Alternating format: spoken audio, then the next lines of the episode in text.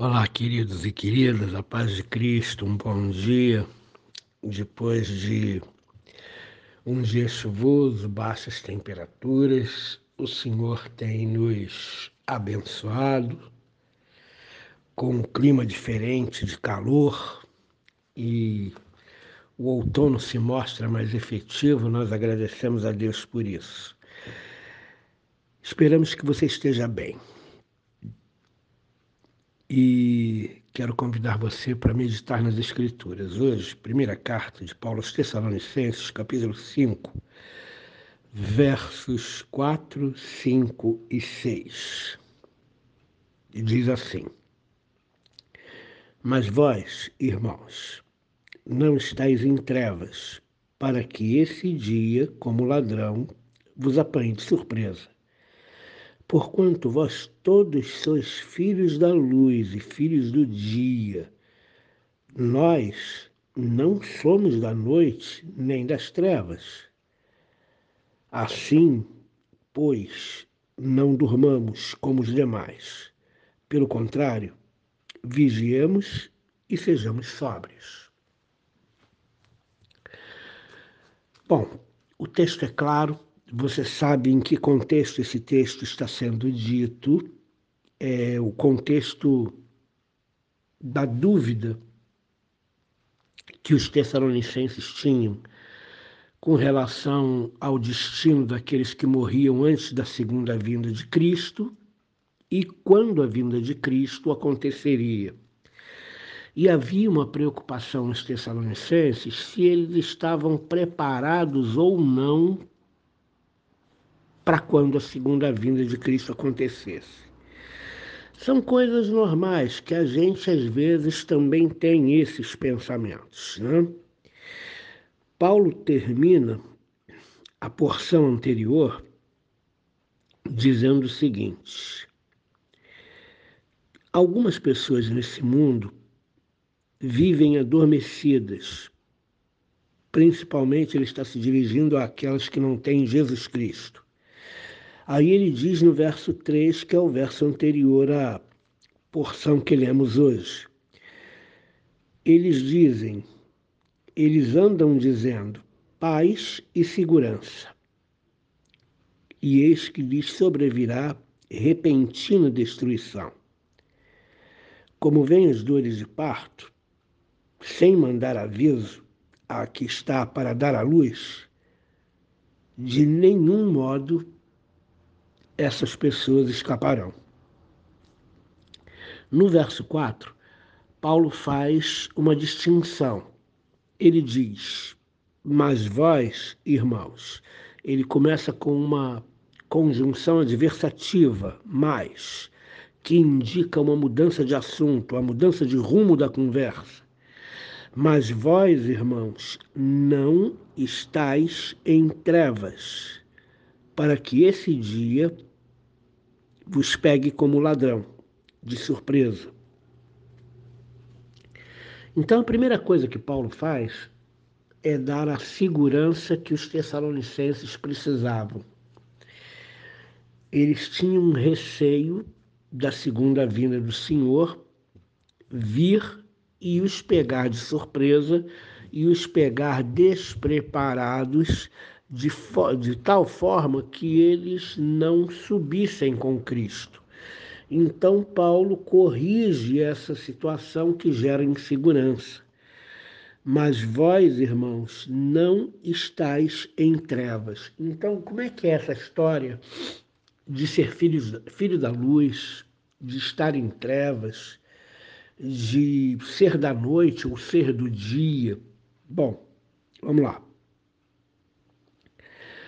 Trevas, quando Paulo diz vocês não estão em trevas, Paulo está dizendo assim: vocês não são escravos do pecado, vocês não estão sob o domínio do mal. Vocês são servos de Jesus Cristo, seguem a Jesus, estão em comunhão com Ele. Jesus é a luz do mundo, por isso vocês são filhos da luz, filhos do dia. E essa expressão dupla, né? Filhos da luz e filhos do dia, filhos da luz é uma expressão que você encontra no judaísmo na época de Paulo e que Paulo usa também porque Paulo esteve muito tempo no judaísmo e Paulo então toma essa expressão e usa no Novo Testamento. Porém, filhos do dia é uma expressão específica de Paulo, não tem similar nem no Antigo Testamento, nem no judaísmo paralelo ao tempo de Paulo. E, filhos do dia, uma expressão específica de Paulo, e indica o seguinte: é, geralmente se dorme à noite. De dia você está despertado, de dia você está ligado nas coisas. Né? Então, ser filho do uhum. dia é não dormir nem moralmente, nem espiritualmente. Filhos do dia é você ter a tua capacidade de percepção e vigilância é, prontas para reagir, ok? E toda vez que Paulo falar que vocês não são filhos da noite, que vocês não são nas trevas, como, é o, como acontece no final do verso 5, Paulo está falando do domínio do pecado, do poder do mal sobre as pessoas. Você já reparou como essas pessoas desse mundo estão sob o domínio do mal? Você já reparou as maldades que estão sendo feitas de maneira descabida, desproporcional, sem noção nesse mundo, como as perversidades aumentaram e as pessoas não têm o mínimo temor de prestar contas a respeito desses atos que elas cometem. Então, quando Paulo fala no verso 6. Assim não durmamos como os demais. Quando Paulo usa essa expressão, não durmamos como os demais, e reparem que ele usa a metáfora do dormir para aqueles que morrem em Cristo e também para aqueles que vivem longe do Senhor. Aqui, dormir significa viver de uma forma como se Deus não existisse, como se Cristo nunca voltasse, como se nunca houvesse verdadeiramente um dia do juízo. Irmãos, não se enganem. Todas as pessoas nessa terra vão ter um momento em que vão prestar contas das suas atitudes vão prestar contas dos males que têm feito à sua família, aos seus amigos, à sociedade, ao desconhecido, ao mendigo, ao, ao abastado, enfim. Sem dúvida nenhuma, haverá um dia de acerto de contas, haverá um dia de juízo. E os tessalonicenses temiam ser pegos de surpresa por esse dia mas Paulo corrige os Tessalonicenses dizendo: os que estão em Cristo não vão ser pregos de surpresa. Os que estão em Cristo não estão dormindo. Os que estão em Cristo vigiam. Os que estão em Cristo têm uma vida moral e espiritual na presença de Deus.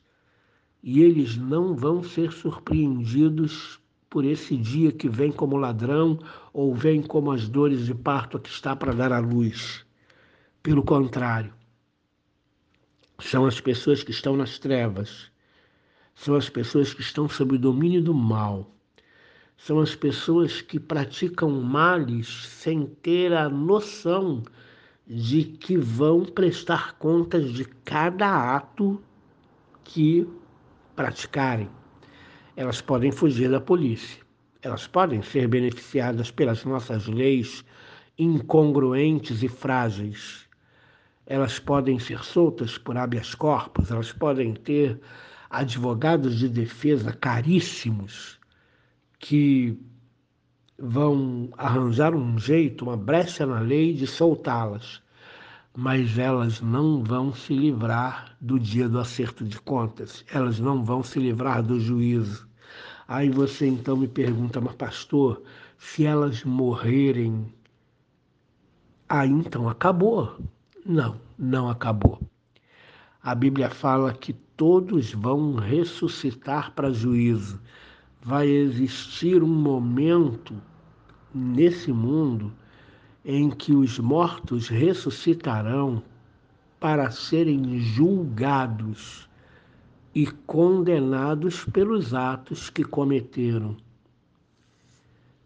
Hitler vai ressuscitar para ser julgado.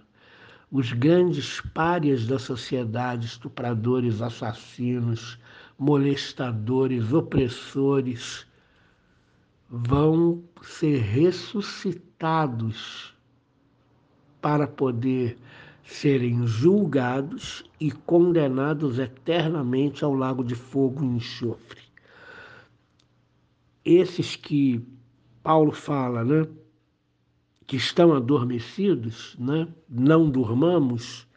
Por quê? Porque aqueles que estão adormecidos, eles vivem sem consciência de que vão prestar conta dos seus atos, cada um deles nenhuma atitude perversa, nenhum assassinato, nenhuma maldade, nenhum roubo, nenhuma fraude, nenhum mal praticado pelas pessoas ficará impune.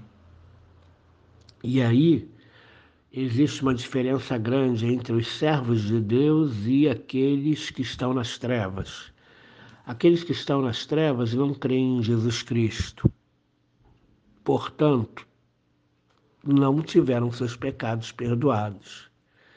Aqueles que estão em Cristo, aqueles que creem em Jesus, eles já tiveram suas contas acertadas na cruz do Calvário porque creram em Jesus e os seus pecados foram perdoados, à semelhança do ladrão da cruz, que se arrependeu. Então, os descrentes, eles vão passar pelo dia do juízo e vão pagar por cada uma das suas atitudes más.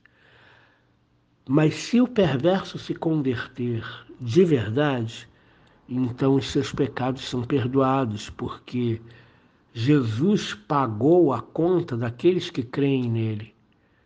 Mas os perversos, os que dormem, não creem em Cristo. Eles estão sob o domínio do mal, eles estão sob as trevas, e eles então não escaparão do dia do juízo, como o apóstolo Paulo diz no verso 3. Obrigado, Jesus, pelo Senhor ter pago pelos nossos pecados na cruz do Calvário. Todo aquele que crê em Jesus não passa pelo juízo, já passou da morte para a vida Evangelho de Jesus Cristo, segundo João, capítulo 5, verso 24 e 25. Deus abençoe você. Querido Pai, nós te agradecemos pelo teu perdão. Nós te agradecemos porque a nossa vida ela já teve os seus pecados pagos e perdoados na cruz do Calvário. Quando cremos no Senhor Jesus quando confessamos que Jesus é o Senhor da nossa vida. Agora, ai daquele Senhor que não crente, ai daquele que está dormindo, ai daquele que está sob o domínio do mal, nas trevas, esse jamais escapará do juízo. E o juízo não terão, eles não terão oportunidade de arranjar um jeitinho para livrarem-se do juízo. O juízo virá sobre eles, repentina destruição, como o apóstolo Paulo diz. E nós te agradecemos porque o Senhor nos chamou e nos perdoou. Obrigado. Amém.